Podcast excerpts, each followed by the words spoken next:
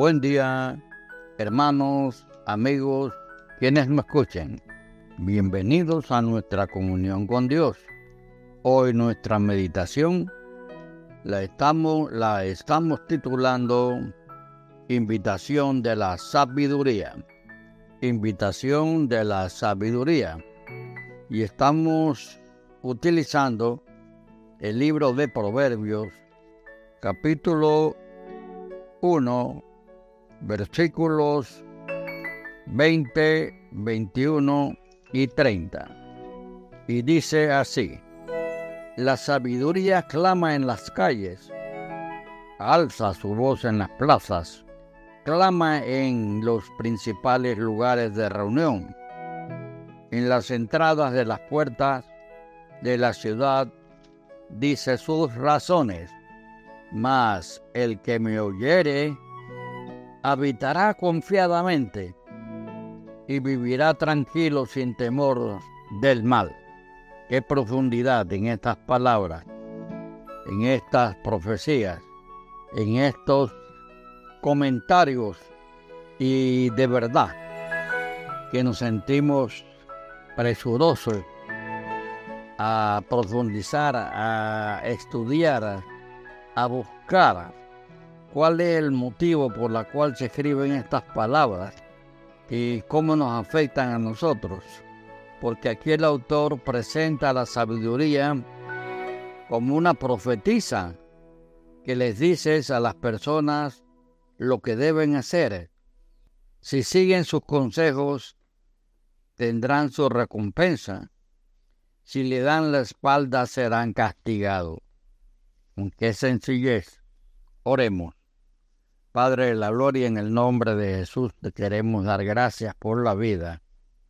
Santificado sea tu nombre, Padre Santo, Padre eterno, Padre del amor, la misericordia. Gracias por esta palabra. Gracias, Señor, porque podemos ver en ella lo que tú nos enseñas para el desarrollo de nuestro tiempo, de nuestra vida finita aquí en la tierra en pensamiento y en hechos. Por eso te damos las gracias, Padre, porque tú nos invitas a estudiar tu palabra, lo que nos hace, Señor, ser sabios prudentemente, creciendo en el conocimiento, Señor, hacia el carácter de Cristo. Por eso te damos gracias, Padre en el santo nombre de Jesús. Amén. Amén y amén. Ok. Invitación de la sabiduría. ¿Cuál es la causa próxima a la mayoría de problemas que enfrentamos en la vida? Evidentemente, la causa básica es siempre el pecado. Según Jay Adams, en su libro solucionando problemas matrimoniales. El pecado se manifiesta de dos formas, en conceptos erróneos y en actitudes y prácticas pecaminosas. El pecado se manifiesta en dos formas, en conceptos erróneos y en actitudes y prácticas pecaminosas. En todos estos casos, el error ha de ser reemplazado por la verdad, que sencillez, y las prácticas pecaminosas han de ser sustituidas por un nuevo estilo de vida que sea agradable a Dios. Sea como sean, las causas próximas a los problemas son pensar equivocado, persistir en vivir en error y hábitos malos difíciles de reemplazar. Acercarnos al libro de los proverbios, buscando sabiduría para enfrentar los desafíos de la vida, es de sabios. Ya hemos mencionado dos principios básicos.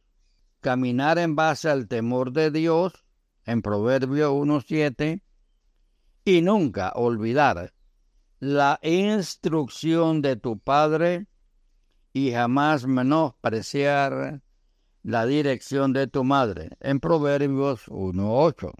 Hoy hemos de hablar de la invitación de la sabiduría. Primero, la invitación a los inexpertos, el desvío de los ignorantes en versículo 32, pues cuando alguien peca, por ignorancia se corrige con la, con la información correcta. Y esta viene de escuchar atentamente el consejo sabio. Versículo del 20 al 23. 2. La dura advertencia a los necios y contumaces que no quieren escuchar, que desprecian el consejo. Versículo del 24 al 31.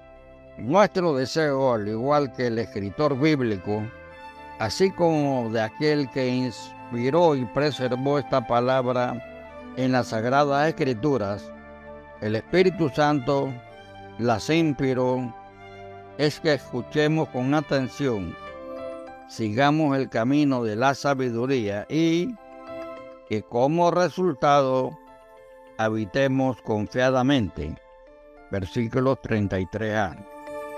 Y que vivamos tranquilos y sin temor del mal.